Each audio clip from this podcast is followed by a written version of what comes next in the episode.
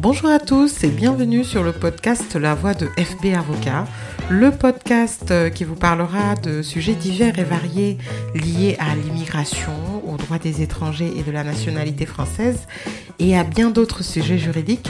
Je suis maître Fatou Babou, avocate au barreau de Bordeaux. Je suis une passionnée euh, de droits des étrangers et mon objectif est de partager avec vous mes expériences quotidiennes, mes avis et mes conseils. Aujourd'hui, je vous parle euh, des titres de séjour concernant euh, les conjoints de français. Alors, par conjoint de français, j'entends une personne qui est mariée devant un officier d'état civil, donc que ce soit un officier d'état civil en France ou à l'étranger. Euh, si c'est à l'étranger, donc son mariage doit être transcrit auprès des autorités consulaires françaises à l'étranger. Et en France, donc, le, que le mariage soit célébré devant un officier d'état civil. Donc, euh, sont, quel est déjà le titre de séjour que, auquel peut prétendre un conjoint de français? Un conjoint de français peut prétendre euh, au titre de séjour portant la mention vie privée familiale en sa qualité de conjoint de français. Donc, tout dépend de sa situation. Donc, si par exemple, euh, en général, le conjoint de français, disons, si le mariage se célèbre à l'étranger ou en France, doit solliciter un visa en qualité de conjoint de français. Donc il s'agit d'un visa euh, long séjour en qualité de conjoint de français. Là est délivré euh, donc euh, par le consulat. il faut prouver voilà les documents. Enfin, ce qu'il faut apporter, ce sont les documents d'état civil du, du conjoint donc qui est français, l'acte de mariage. Donc s'il a été célébré à l'étranger, il doit être transcrit. Et donc, en principe, il y a euh, délivrance d'un visa en qualité de conjoint de français.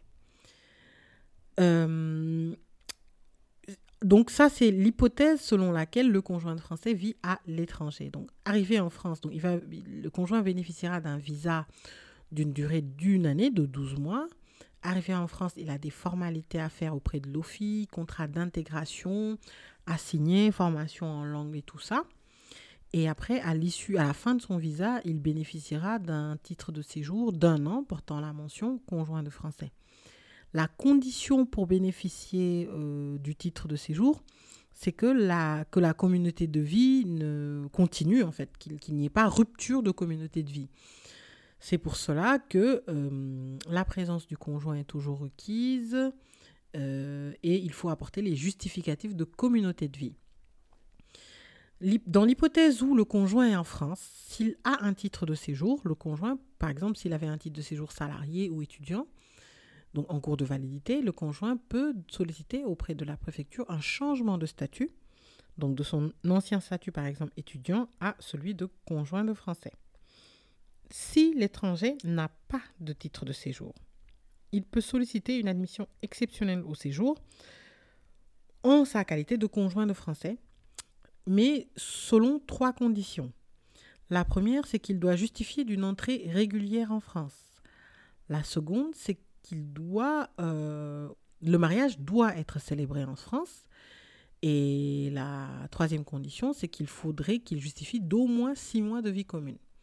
Donc, peu importe, euh, donc il, il n'a pas de titre de séjour en cours de validité, mais à partir du moment où il est entré en France avec un visa court séjour, même court séjour ou long séjour ou qu'il ait perdu son statut, euh, s'il remplit les trois conditions, donc communauté de vie de six mois, mariage célébré en France et entrée régulière, il pourra bénéficier de plein droit de la carte de séjour vie pré familiale en sa qualité de conjoint de français.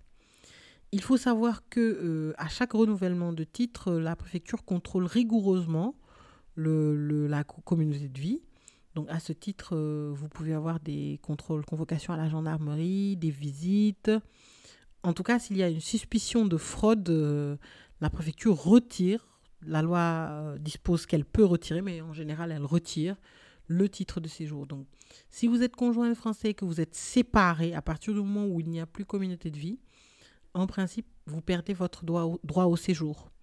Donc, il suffit que le conjoint euh, avec lequel vous êtes euh, écrive une lettre à la préfecture ou qu'un voisin l'écrive et que la préfecture peut soit vous retirez le titre, soit au prochain renouvellement, vous refusez la délivrance du titre. Donc, euh, sachez que pour pouvoir prétendre à ce titre-là, il faut respecter, en tout cas, les conditions que, je vous ai énumérées euh, afin d'avoir un titre de séjour en qualité de conjoint de français. Merci de votre fidélité. C'était la voix de FB Avocat. À très bientôt pour de nouveaux épisodes. En attendant, suivez-nous sur les réseaux sociaux Facebook, LinkedIn, Instagram, slash FB.